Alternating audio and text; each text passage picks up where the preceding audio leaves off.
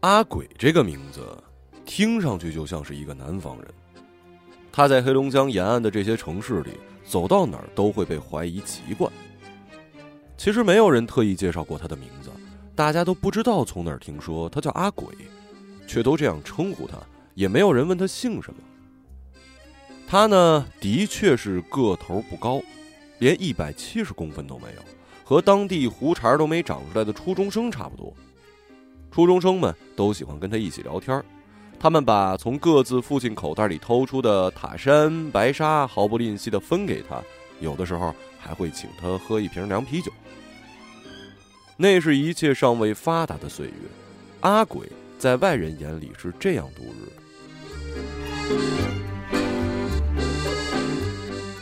没工作，总是一身相同的打扮，一件发黄的短袖衬衫掖在黑色西裤里。腰带上画了一个谁也不认识的商标。到了秋冬，他就在这基础上加上一件深棕色的羽绒服，羽绒服到处钻毛，幸好他不在意。愿意和他打招呼说话的人，注意力也不在他衣着上。修车铺的老王师傅对中专刚毕业的杨迪叹息说：“无业游民一个，背后啊，指不定有他妈什么事瞒着呢。”杨迪一边干活一边看着在路边石阶上吃包子的阿鬼，顺着老王的话茬猜他的过去。到了晚上，杨迪下班，油腻的工作服还没有来得及换掉，马上神秘兮兮的跟小胖说：“哎，我告诉你个事儿啊，你可别说出去。天天来咱们这片溜达的阿鬼，是他妈杀人犯，在浙江台州一个农村。”攒了三条人命呢，老太太、两口子，徒手全给干死了。你知道他为什么那么大了吧？实战练出来的，手黑。回头你别他妈打你那破鸡巴沙袋了，杀两个人，心狠了，拳头也就硬了。小胖听完愣了半晌，才对杨迪说：“你可真他妈能吹牛逼！你知道台州在哪儿吗？你怎么不说他是变态加杀人狂呢？”别瞎他妈说，我觉得他还操小孩呢，专操你这种鸡巴上不长毛的啊！被说到了见不得人的隐私，杨迪咒骂了一句，随即笑笑，不再展示想象力，把话题急忙转移到了别处。过了挺长一段时间以后，阿鬼白天干抢劫，晚上干强奸，男女通吃，杀人放火，毁尸灭迹的传言，已经是传得沸沸扬扬。杨迪跟小胖心虚的躲着他，初中生看到阿鬼，立马回家写作业。个别父亲看到自己比别人家孩子胆儿大的儿子跟阿鬼仍然在一起说话，赶紧勾勾手指，借口盘查口袋里的烟的去向，不给孩子辩驳的机会，连踢带踹一路打回去。等进家门，第一句话就骂：“小鸡巴崽子！我跟你说多少次了，你他妈活够了是吧？学习去。”只有李欣和阿鬼是越走越近。有坐在树根底下三五成群纳凉扯闲篇的老太太惋惜地说：“老李家那闺女呀，算是完了。妈死得早，爹喝大酒，现在跟这么个玩意儿搅和一起，作孽呀！”说完，继续盯着手里的纸牌，没好气儿的扔下两张五。垫一下下家的牌。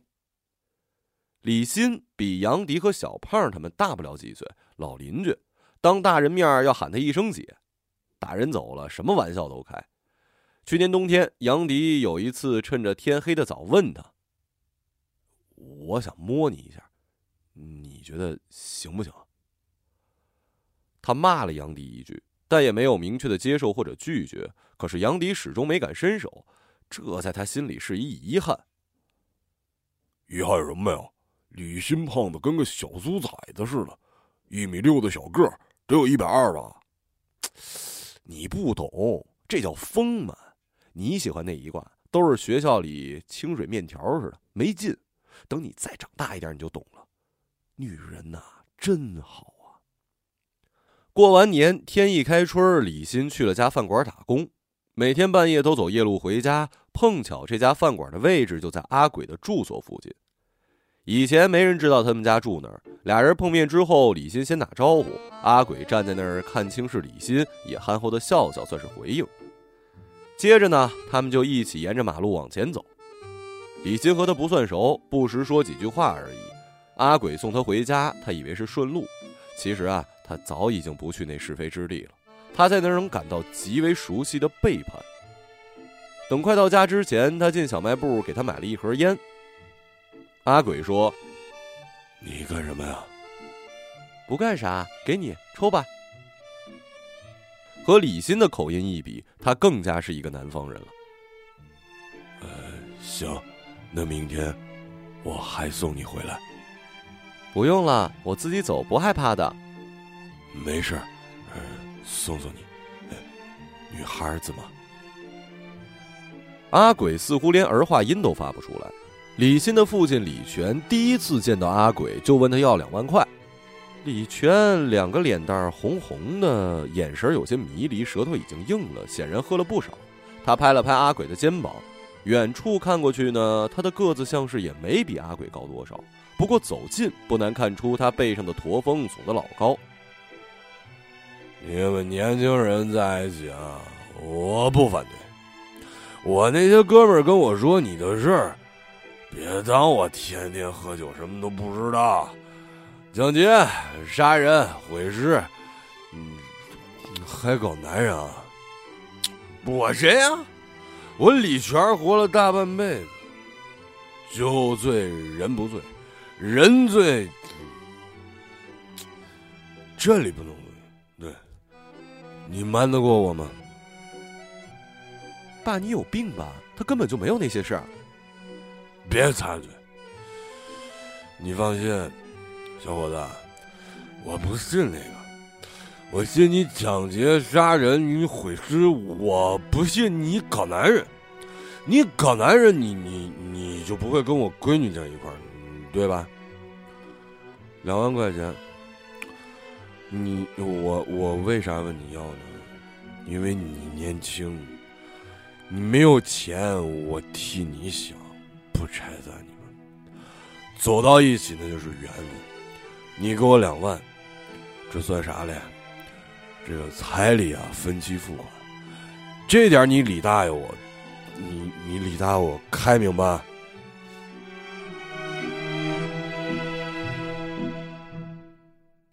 隔三差五，李全就要找到阿鬼和李鑫买牛杂拌的三轮车，去提这两万块钱的前因后果。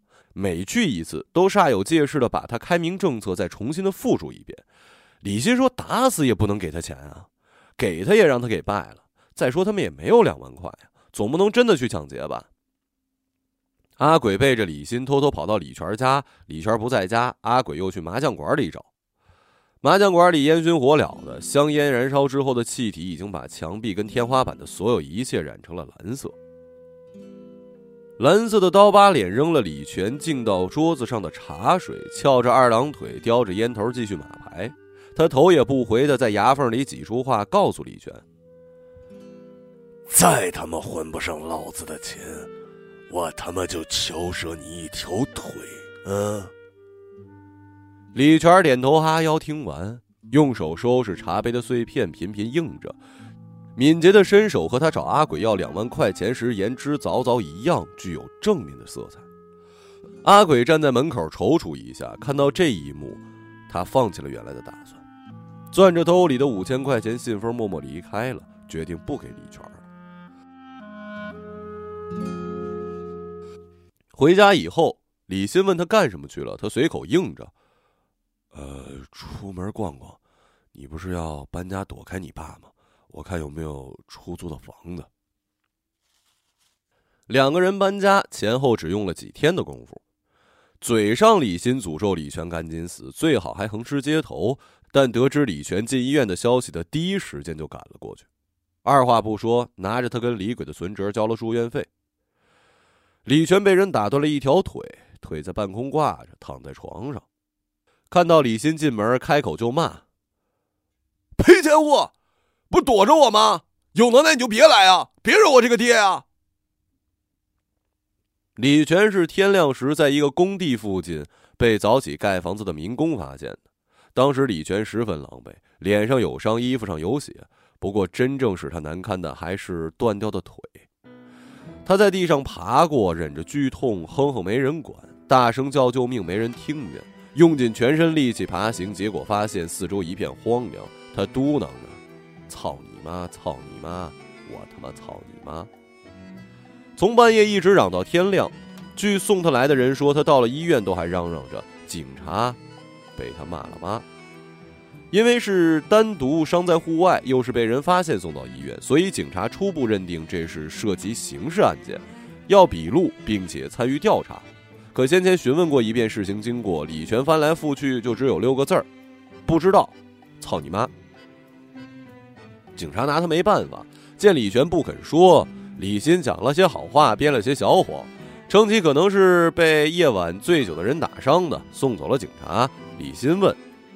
到底怎么回事啊？操你妈！老子不知道。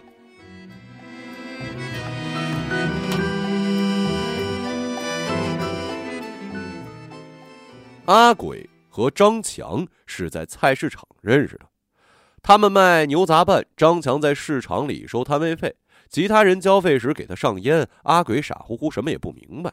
中间虽然有李鑫陪笑，他们依然瞧他不顺眼。身边跟着几个小孩接过钱，走出去几步之后，在张强耳边建议找机会收拾收拾他。张强犹豫一下，扭头盯着木讷、一副南方模样的阿鬼，同意了他们的建议。他们挑选的日子呢比较随机，既不是当天动手，也并非有什么计划，仅仅是在某次抽烟过程中想起这事儿，把烟踩灭，恶狠狠的提议。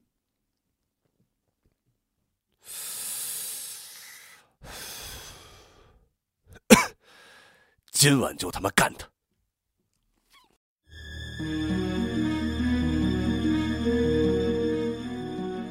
天色渐黑，市场散市。张强一行五人在市场外面包围了阿鬼的三轮车，挡住他的去路。李鑫碰巧有些感冒，休息在家，只有阿鬼独自出台。跟他们眼神对焦时，他就猜到他们的目的，谁也没说话，就打在了一起。张强没想到这小子身手这么好。不出两分钟，连同自己在内五个人全都撂倒在地，难以起身，被打到的部位均是要害。哥们儿，你身手可以啊！小时候学过几年搏击。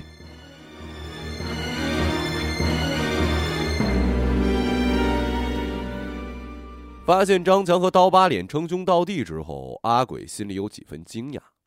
不过转念一想，他们也算是同道中人，靠拳头混个脸面为生。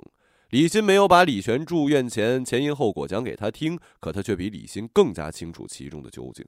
他明知故问的向张强打听刀疤脸的身份，张强故意压低声音：“都叫他刀脸哥，年轻点啊，跟人干架，脸上让人划了一刀，多亏躲得快，要不然脑袋给劈开。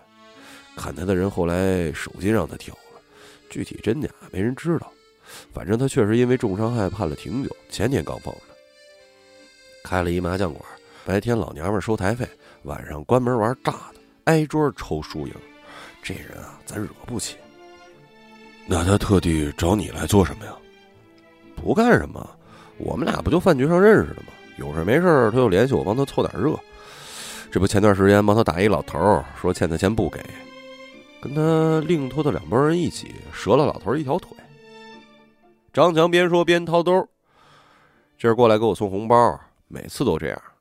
不过钱也不白拿，办完事儿不给钱，都等着下次再有事儿之前给钱，精着呢。这不，晚上又有事儿了，还让我多带点人。要不你跟我去得了，回头也分你一点。跟张哥又琢磨什么呢？刚去厕所回来的李欣看见男人们小声说话，显得很开心。他知道这里的规矩，得罪谁也不能得罪张强。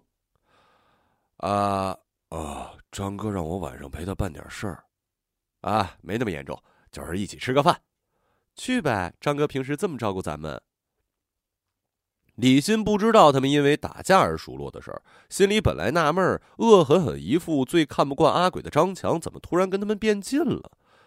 张强离开之后，他又对阿鬼提醒：“在市场上跟张强这号人混好了是好事儿。”晚上九点，阿鬼在飞捷广场人工湖边，不光看到了刀疤脸，还有他所纠集的三十号人里，发现了杨迪跟小胖。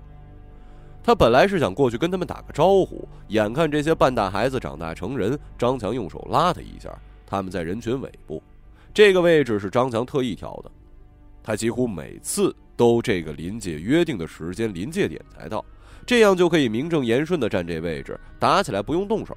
警察来了，最先逃啊！张强叫阿鬼来啊，是希望他能多打几个，给自己露露脸。可这会儿嘴上仍然说：“你干什么去？你可别乱跑啊，跟着我点。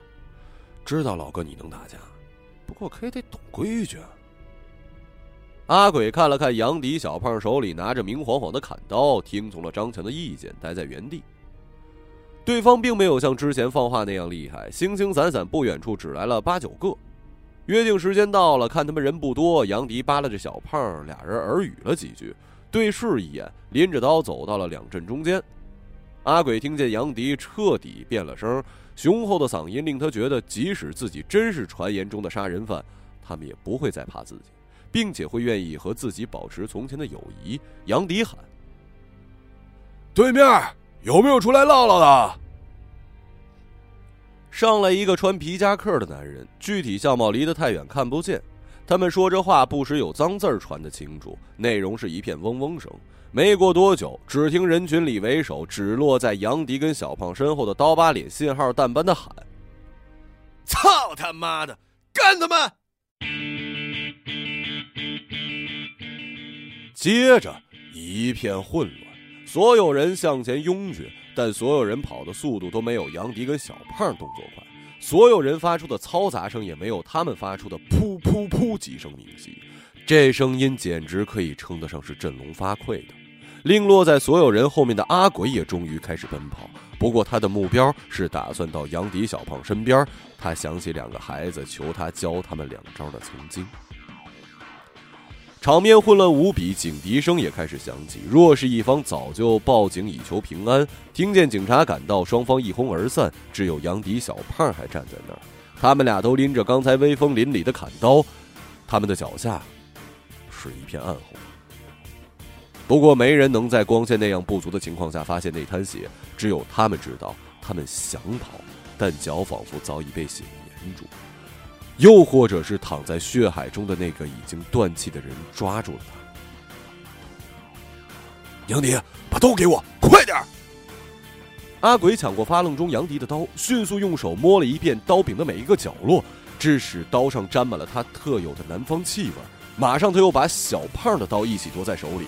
他刚欲用一样的方法握持，随即又放弃，慌乱中念叨：“不可能的，他们不会信的，不可能的。”四下张望，他把刀扔进了一旁的人工湖。你们俩赶紧跑！已经没有人可以再跑。警察赶到，人不多，只有两辆警车。他们不够追其他散开的人，但抓眼前这几个死者面前手里还拿着刀的足够了。杨迪哭了：“阿鬼，阿鬼，什么也别承认，什么也别承认，人是我杀的。啊，记住，人是我杀的。”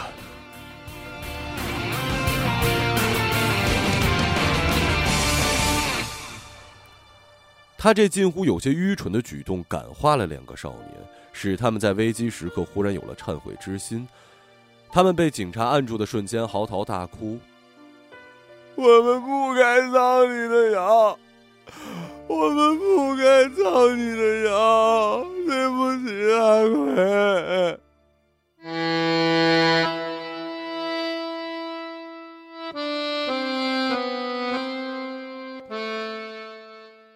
听这话的时候，警察已经一只胳膊反扣住了阿鬼，他被电击似的定了一秒，旋即拿着那把刀，怒吼着冲向了两个少年，口中大叫：“你们害我！原来是你们害我！”这两声大叫，在警察看来，是阿鬼在杀人犯罪证据确凿的情况下，蓄意栽赃嫁祸给两个看热闹的少年的第一步。在做案情分析时，刘副队长说：“犯罪分子心理素质高得很，从被抓开始就开始栽赃，现在还死不承认，不承认用什么刀，刀上全他妈是他指纹。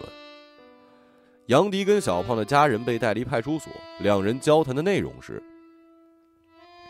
他果然是个疯子呀，突然想杀了我们呀。小胖的父亲说：“早让你们离他远点大半夜的瞎跑什么？连李全他们家闺女。”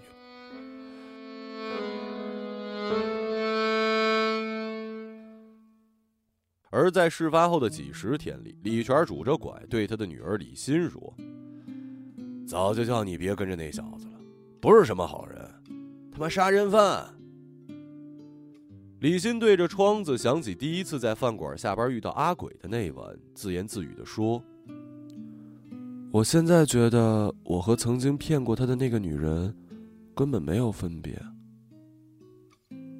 不，我比那个女人还要恶。”我答应过她，要帮她辨别所有欺骗的呢。